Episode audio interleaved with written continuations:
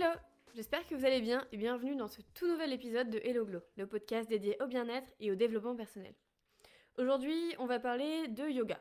Pourquoi le pratiquer et comment commencer? Parce que euh, c'est pas rare que quand j'en parle aux personnes qui m'entourent, ils savent pas trop comment s'y prendre. Et c'est vrai que tout ce qu'on voit sur Instagram peut être vraiment impressionnant et très intimidant. Du coup, il y a plein de personnes qui, euh, qui osent pas, euh, s'y mettre. Donc voilà, aujourd'hui on va un peu aborder tout ça. Pour commencer, le yoga est une pratique millénaire qui est devenue super populaire et très tendance ces dernières années et à juste titre. Au-delà de la pratique physique, c'est un moment qu'on prend pour soi, un moment de détente pour apporter de la sérénité dans sa vie quotidienne. C'est un moment pour vous et uniquement pour vous. Le but ultime du yoga est de détendre le corps pour calmer l'esprit, ce qui permet souvent de méditer à la fin de la séance. Par exemple, vous allez voir ça, mais quand un prof à la fin de la séance vous dit de vous mettre en shavasana, c'est pour vous mettre en état de détente la plus totale. Du coup, comme je viens de le dire, quand on pratique, on pratique vraiment pour soi. Donc on suit son propre rythme et non celui du groupe, pour se reconnecter à son souffle et comprendre ses limites mentales et physiques. Ça permet d'acquérir une meilleure conscience de son corps et ses émotions, ainsi que de gagner en confiance en soi. L'un des aspects les plus importants du yoga est la capacité à trouver le contentement. Euh, qui se manifeste par la satisfaction de progresser dans une posture, de se dépasser et de prendre conscience de son évolution personnelle. Le yoga euh, peut aider à développer le mental et à mieux gérer les défis du quotidien. Très grossièrement, il existe deux types de yoga, le yoga doux et le yoga dynamique. En gros, le yoga doux, c'est une succession de mouvements lents qui ne sollicitent pas trop le cœur.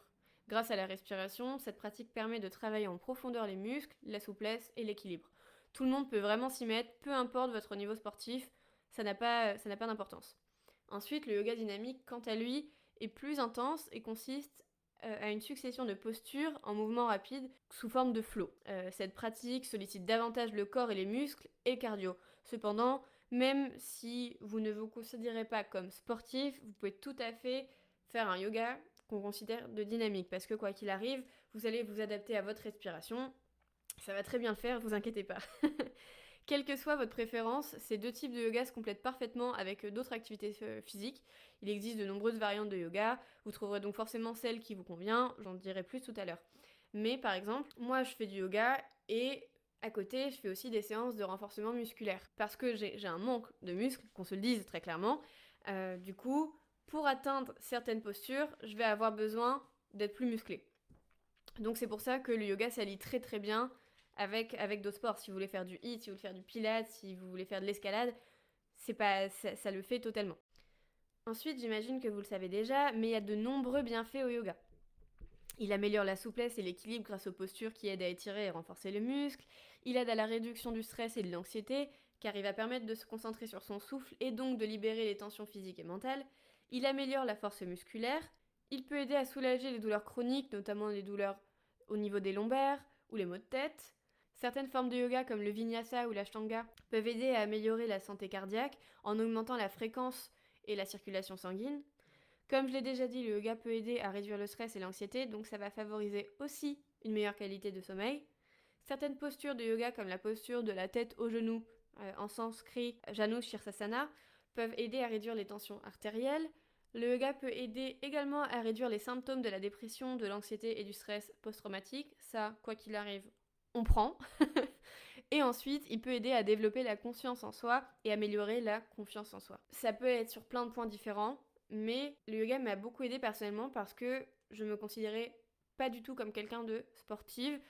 Euh, j'en ferai un épisode spécial, mais comme j'ai commencé petit, j'en ai fait de plus en plus et j'ai approfondi ma pratique. Après, je suis en mode, mais en fait, c'est pas que je suis pas sportive, c'est juste que j'avais pas trouvé le sport qui me faisait kiffer.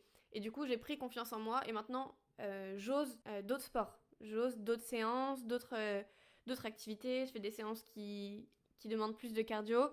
Du coup, moi, le, le yoga m'a vraiment aidé et à améliorer ma confiance en moi, c'est indéniable. Maintenant qu'on sait tout ça et qu'on a envie d'essayer, par quoi on commence?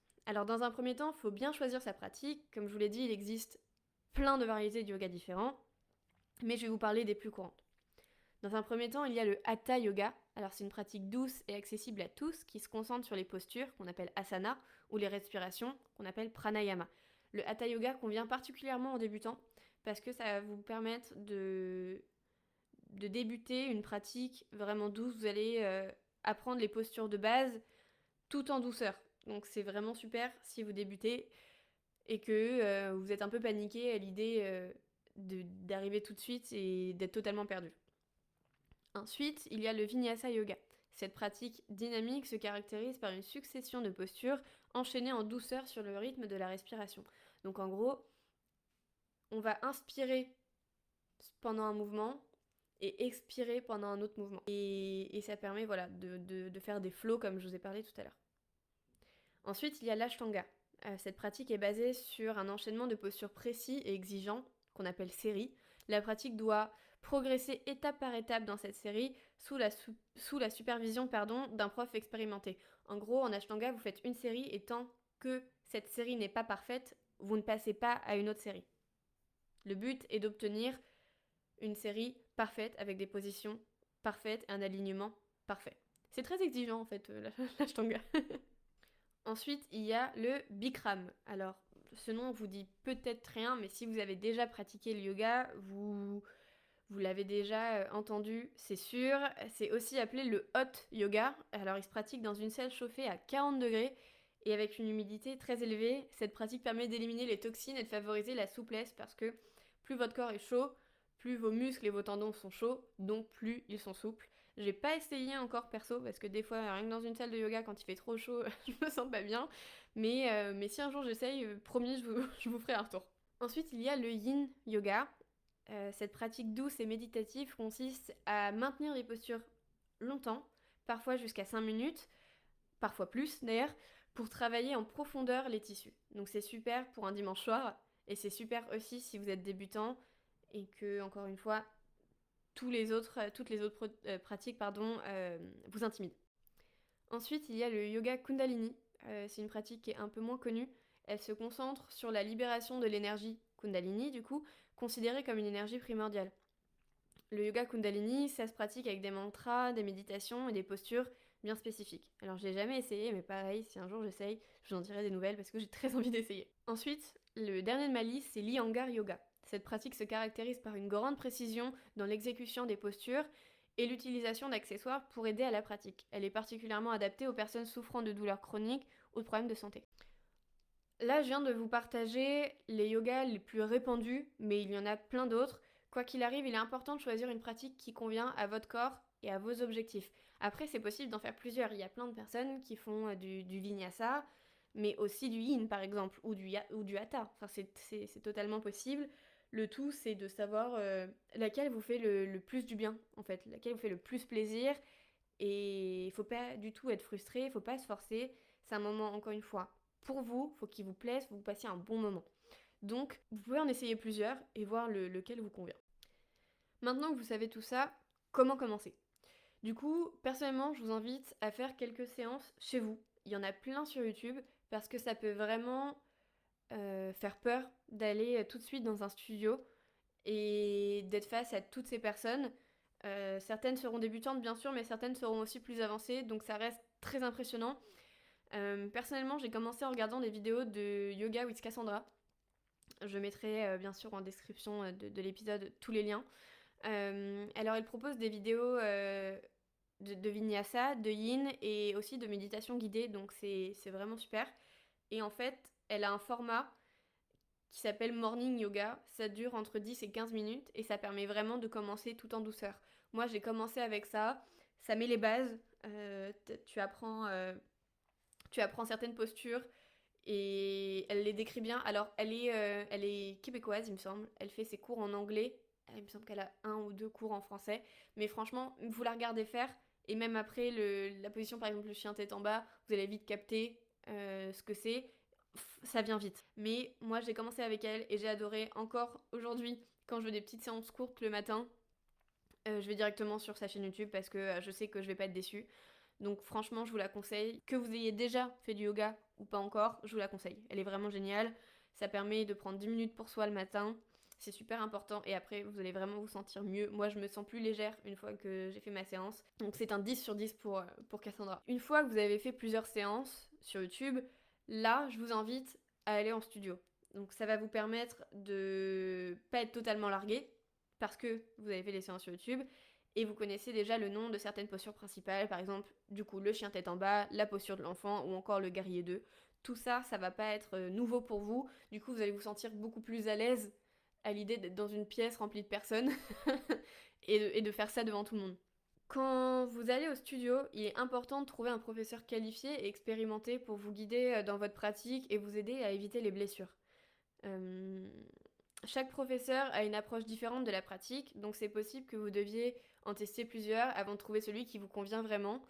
Euh, personnellement, j'ai été à plein de séances euh, de, yoga différentes avant d'avoir le coup de cœur pour deux professeurs. Pendant un temps, j'allais aux deux cours, mais bon, j'ai une des professeurs euh, qui, est partie au Mexique.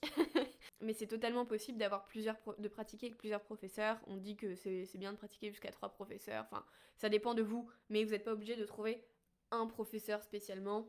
Et après, euh, c'est le seul, l'unique. Il y en a plein qui sont, qui sont super. Mais voilà, moi, je vous invite vraiment à tester plein de cours euh, dans plein de studios différents.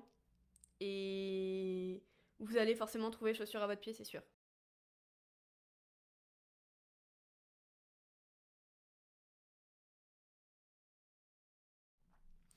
Si jamais vous n'avez pas les moyens de vous payer des cours en studio ou que votre emploi du temps ne vous le permet pas, c'est tout à fait ok. Il existe plein de professeurs de yoga qui ont leur studio en ligne et ça c'est une révolution, c'est vraiment trop génial. Euh, d'ailleurs la plupart ont aussi une chaîne YouTube donc ils vont poster des vidéos sur YouTube mais ce sera beaucoup plus approfondi euh, sur leur studio en ligne.